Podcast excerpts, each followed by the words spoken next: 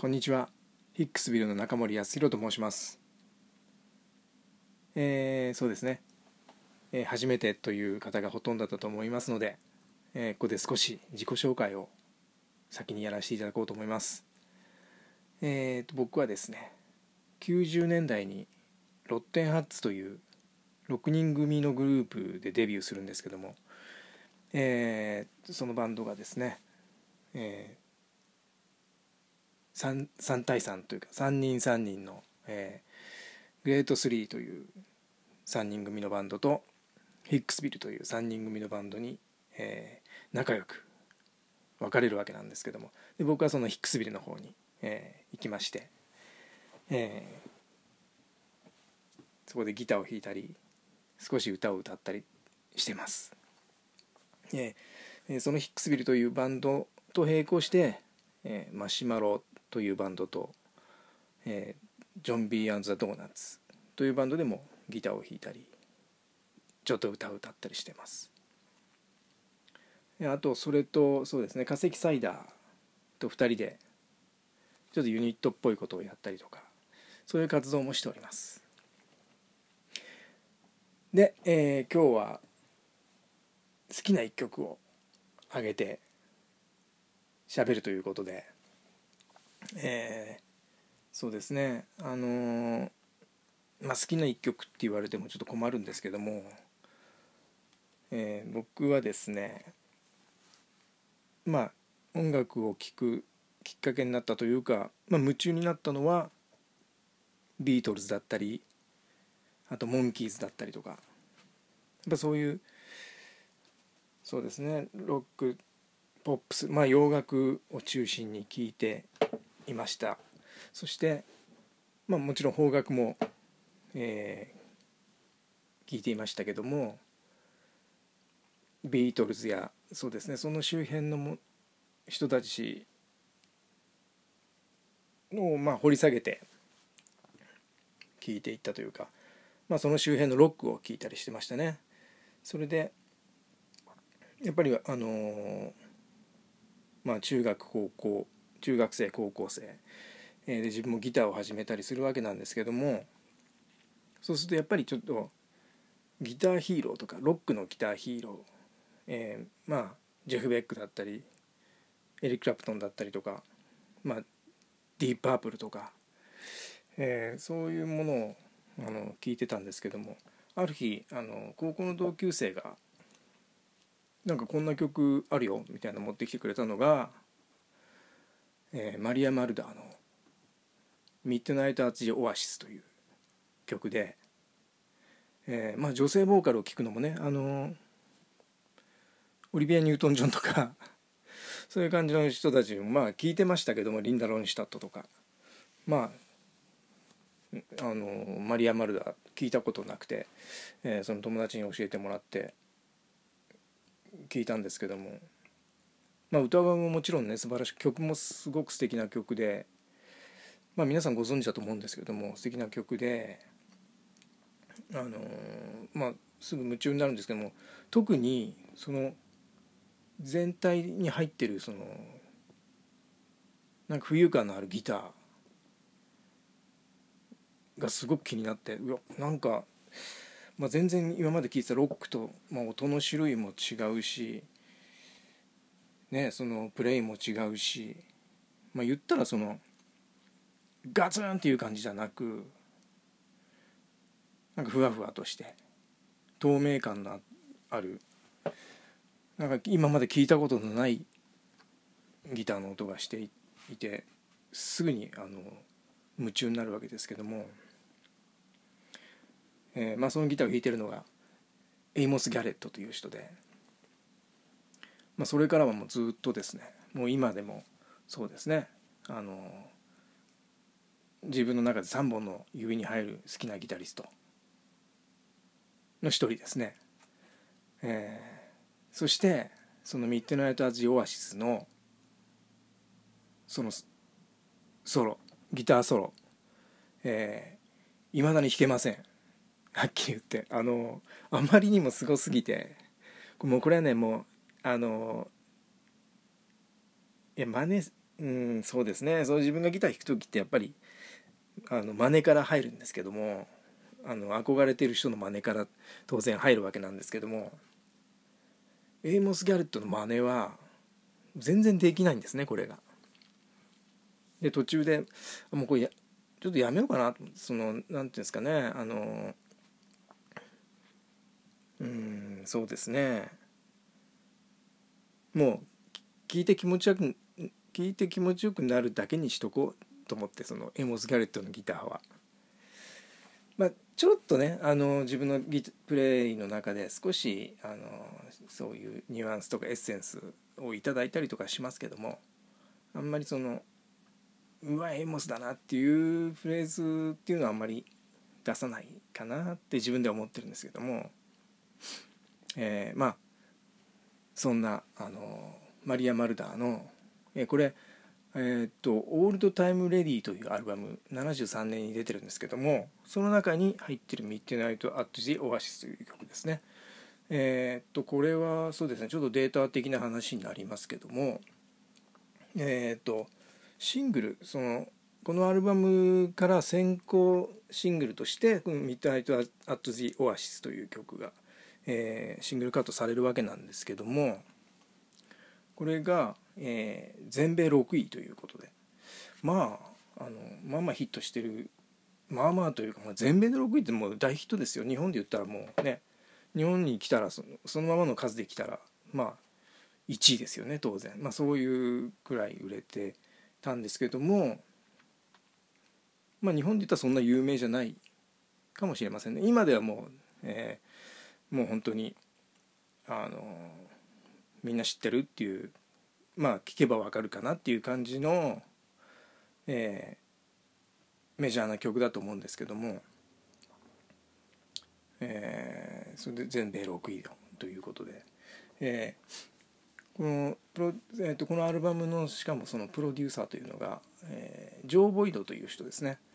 えーと、それまではそうですねあのフェアポートコンベンションとか、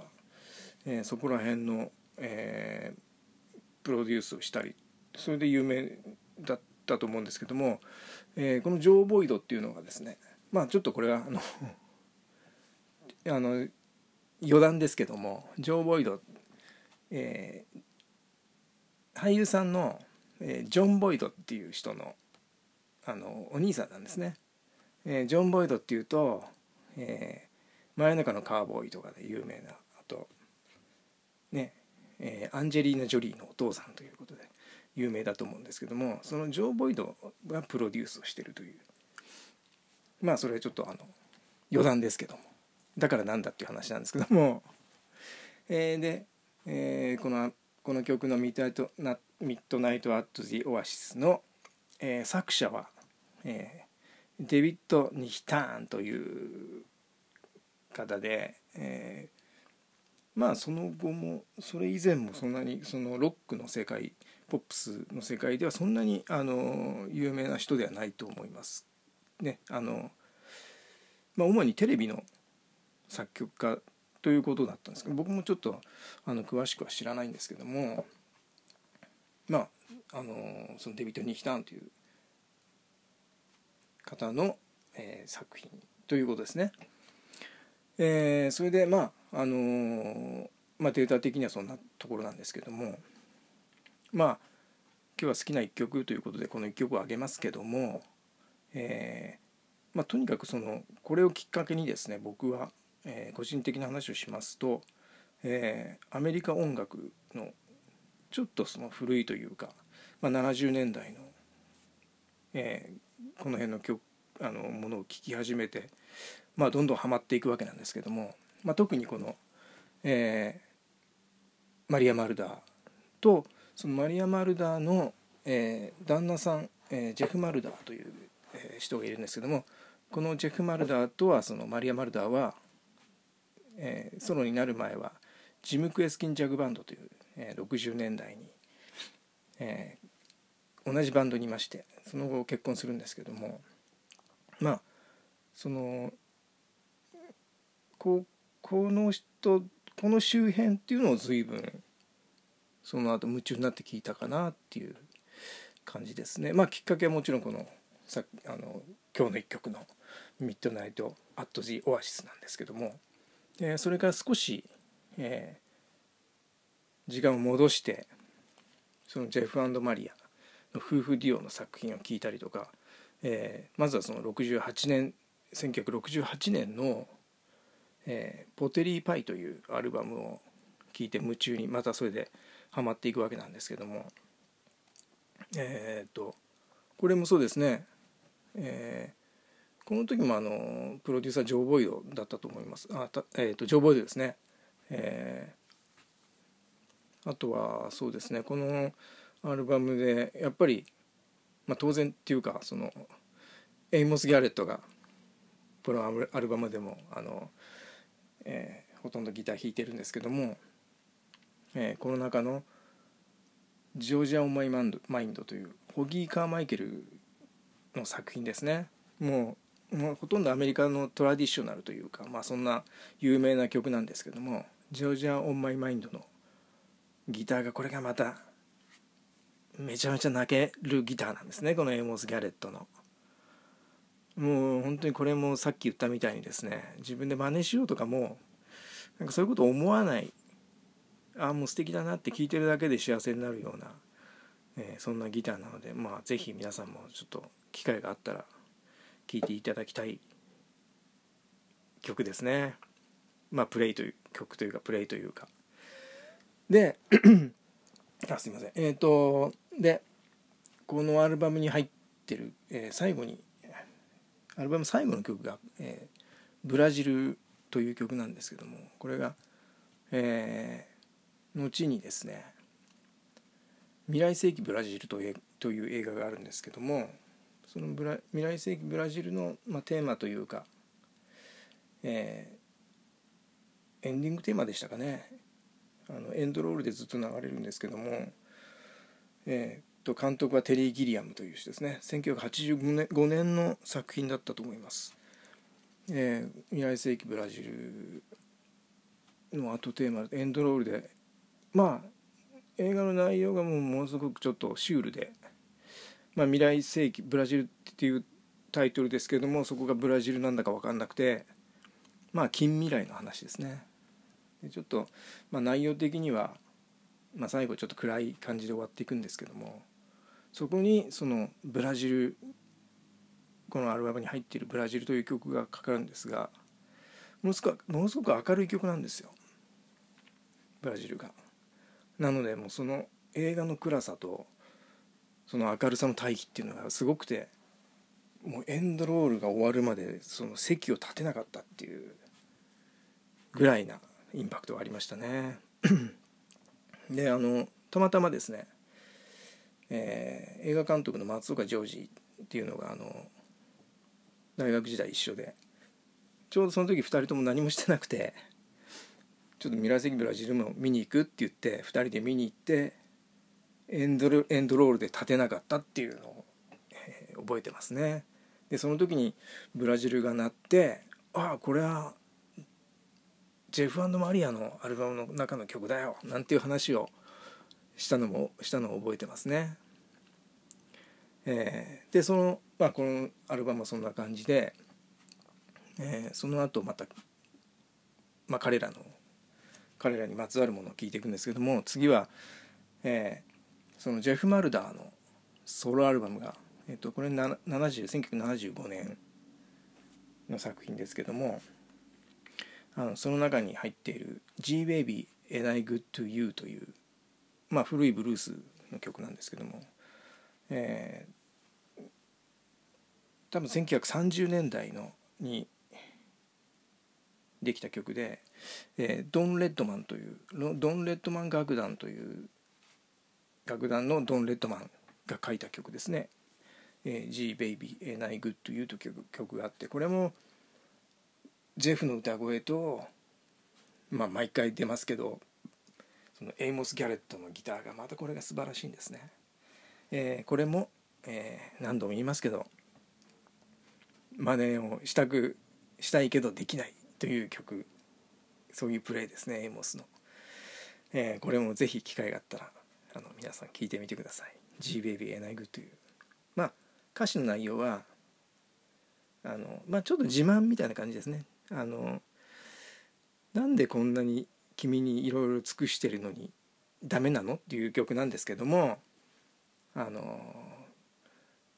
キャデラックを買ってあげたりとかダイヤモンドの指輪を買ってあげたりとかでもなんでダメなの？っていうあの歌詞の内容なんですけどまあちょっと自慢ですよね。あの俺って金持ちじゃんみたいなそういうことがちょっと言いたい。そんな曲かなっていうね。でもまああのすごく本当にいい曲で今でも大好きであのなんか機会があることには自分でもあのカバーをさせてもらってる曲ですね「G Baby and I Good」というえー、それを聞いてまあグッと来た後にですね、えー、またちょっとあの戻りまして年代が、えー、またジェフマリアの「スイートポテトス」っていうアルバムが1972年に出てるんですけども、えー、それをちょっと聞き戻しあの遡って聞いてみてこれがまた、まあ、当然のように素晴らしいんですけどもその中になんとですねその今度はエイモス・ギャレットのボーカルをフィーチャーした曲がありまして、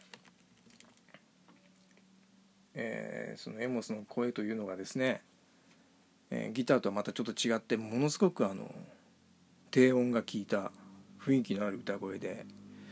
えー、このアルバムの中に入っている「レイジー・ボーンズ」という曲でリードボーカルというか、まあ、あのエイモスが歌ってるんですけども、えー、その曲があっていやもう声も素晴らしいギターも素晴らしければ声も素晴らしいなと。で聞いてたんですけどもちょっと待てよと思ってそこで。えーと、そこで思ったのがですねまあこれを聞いたのが僕がそうですね1976 7年もっと後かな78年でしたかねそのくらいの頃にこれを、えー、遡って聞いてみたんですけどもあれ？と思って。えっ、ー、とどっかでこの感じ聞いたなと思ったらあの久保田誠さんの声とかその雰囲気に似てるなと思いまして。え、ー、とまあその同時期にまあこれもあのあのリアルタイムではもちろん聞いてないんですけども、えーと、久保田誠と夕焼け楽団というバンドがありましてそのその「サンセット・ギャング」というアルバムが1973年に出てるんですけどもそのアルバムを聴いた時に聞いたその久保田誠さんの声の雰囲気とエモス・ギャレットの声の雰囲気歌の感じとかがすごくダブってなんでこんなに似てんだろうなとか思ってたらいやもう一人いるなと思ってここで、えー、それがあの細野晴臣さんの声とその雰囲気歌い方みたいな感じなんですね。何だったんですね。それでえー、っとそう細野さんがその1976年に「大安陽光」っていうソロアルバムを出すんですけどもあのまあその中で「香港ブルース」という曲をやってるんですがまあその感じなんですよ。その低音というかまあちょっと雰囲気のある感じで。でまあいあのいいなと思ってたんですけどもその後にあのそのさっきから言ってます、えー、ジェフ・マルダーとエイモス・エイモスギャレットが来日をするんですね、えー、1979年に、えー、来日しまして「ライブ・イン・ジャパン」っていうアルバムを、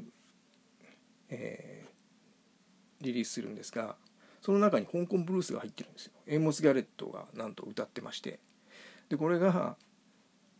本当にあの久保田麻琴さんとか細野さんの感じで、まあ、びっくりするんですけどもそこら辺が全部つながるというか自分の中で。であのまあ泰安洋行がその細野さんのアルバムの「泰安洋行」が1976年でこのジェフエイモスの「ライブ・イン・ジャパン」が1979年ということなので、まあ、もしかしたら細野さんの「泰安洋行」を聞いてエイモスが香港ブルースをやったんじゃないかななんていうふうにあの勝手に あの想像してあのそうかなんて思ったりしてましたね。まあ実際どうなんでしょうねっていういまだにあの確認はしてないんですけどもまあだからこのジェフエイモスまあもちろん一番最初に聞いた、えー、マリア・マルダはもちろん好きですけど、えー、ジェフアンドエイモスと久保田誠さんとあと細野さん細野晴臣さん。もうこのねこの三つどもえが何とも本当に今でも今でも大好きだし今でもよく聞いてますね。で、まあ、ちょっとまたそこを細かく説明していくとですねその久保田誠と夕焼け楽団に、えー、ケニー井上さんというあのギターの方がいらっしゃるんですけどもあともう一人藤田陽馬さんというギタリストがいるんですがけどもまあ2人ともねそのエイモス・ギャレットのプレイ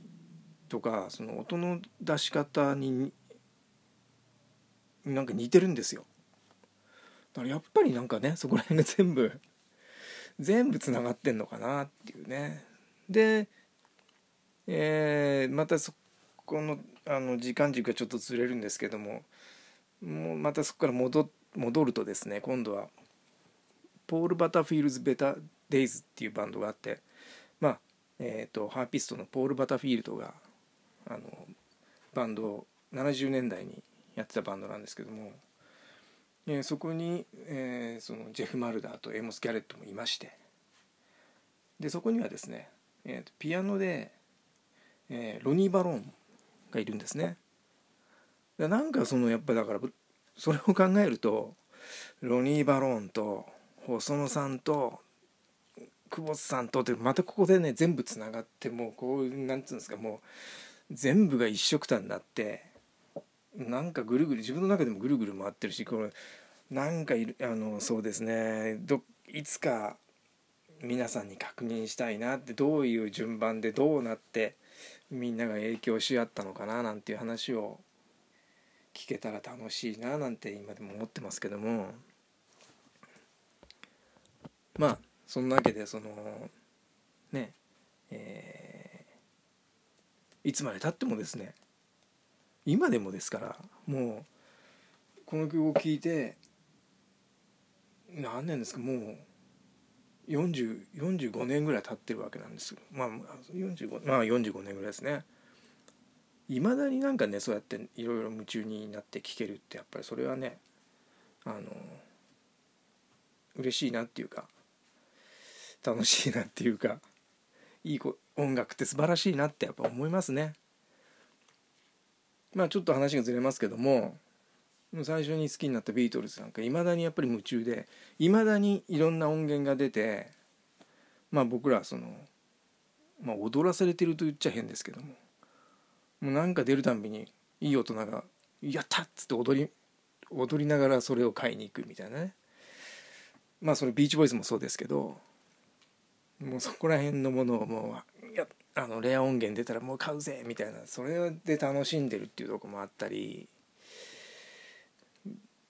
であの立ち止まって考えるとちょちょっと待てよと思って。もう自分がもう還暦なんですけども自分がこんな年になってるのにあのビートルズの初期のものに憧れてまだ聞いてまだ研究してる。20歳そこそこの人たちにいまだになんかこうね憧れてまだ研究してるっていうねこれ何ですかねこれ。あのまあ一生これやるのかなとか思ったりもしますけど。うん。なんか面白かったり。なんか変なあの考え出すと変なあの気持ちになりますね。えー、そうですね。それでその、まあ、話をぐっと戻しますけども。えー、マリア・マルダーの「オールドタイム・レディー」に入ってる「えー、ミッドナイト・アッチ・オアシス」えー、今日の一曲ということで進めてるんですけども、えー、まあエイモス・ギャレットがこの曲の中で弾いたソロがどのようにして弾かれたのかとかどんなギターを使ってるのかとかまあ後でいろいろ、その本人のインタビューを聞いたりとか、まあ、いろんな情報でわかるわけなんですけどもあ聞いてよかったなと思うこともあればあ聞かない方がよかったなっていうこともあったりとかであの情報っていっぱいあるのもいいですけど少ない中でその自分が勝手に想像するとかそういうのはそういうのであのすごく楽しいことだなと思いますね。あのあ聞かなきゃよかったっていうことって結構ありますねだから今本当に情報が多すぎてあのまあ僕もそういうあのちょっと評論をすることがあったりとかあのなんかそういう場面でそのデータをねあの並べてみたりとか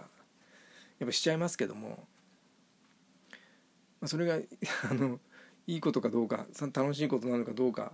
知ってよかったなって思うことなのかどうかっていうのはちょっとあの自分でもわからない部分かなって思います。まあそんなこと言ったらね元も子もないんですけども。まあでも音楽ってそういう想像するとこは楽しかったりするしあの最後まで分かんないことがあった方が、まあ、その想像するために分かんないことがあったりするところが楽しいのかななんて思ったりもしますね。でも自分がいざそういうインタビューとかであのギターとか何使ってます？あの曲で弾いたギターって何ですかって言われたら答えますもんねちゃんと。あのねあの聞かれたら答えるってまあ普通なんで答えたりしてますね。だからそれを答えちゃっていいのかななんて後でちょっと思ったりもしてますけど。あのな謎にしといた方がいいのかななんて余計なことも考えたりとかしますね。えー、そんな感じでその、まあ、話を戻します、まあ、ちょっと今またあの違う方向に行ってしまいましたけども、えー、自分の大好きな曲、えー、マリア・マルダーの「ミッドナイト・アツジア・オアシス」「真夜中のオアシス」という放題ですね。えー、これからも一生聴き続けるのかなと思いますけども、えー、曲ってそうですね。音楽ってその聴いた時のそのインパクトを受けた時に聞その聞いた状況とかその周りのこととか風景とか全部含めてあの曲に焼き付いてると思うんですけどもなんかねあんまり聞いちゃうとその今聞いてる現在聞いてるそのものにこう上書きされてしまうというか、まあ、そういうこともあったりするんで本当になんかその思い出とこう連動してる曲っていうのはあんまり聴かないようにとかしたりとかしてますけど 変な話。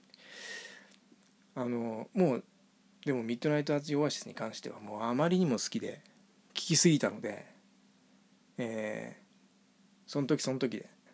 なんかあのもう最初に聞いた時の状況とかあの感覚とか匂いとかそういうのはもうあの全部上書きされてしまってますね。あの皆さんもきっとそういう曲があると思うんですけどもあのずっと大事にして聴く機会を減らしてもいいんじゃないかなって思ったりします。あの僕はこうやってもうあの聴きすぎちゃってこの曲に関してはあの上書き上書きで、えー、その時の感覚はもうありませんけども。是非ねあの皆さんそういう曲がある時はあんまり聴きすぎるとねあの違う感覚になってしまうんであの大事に聴いていただければななんて思いますね。はい。えー、そんなわけであのこれからもずっとこの曲を聴き続けてどんどんどんどん上書きしていく最後はどうなるのかななんて思ったりします、えー、自分がずっとその憧れてエイモス・ギャレットに憧れてずっとこの先もギターを弾いていくのかなと思いますけどもエイモス決してエイモス・ギャレットにはなれないしエイモス・ギャレットのプレイ似たプレーばっかりするわけにもいかないしさあどうなっていくんでしょうっていうのも分かんなくて楽しい部分かなと思います。えー、そんな感じで、えー、今日は、えー、ヒックスビルの中森がお届けいたしました、えー、ではまたいつか皆さんどっかでお会いいたしましょう。さよなら。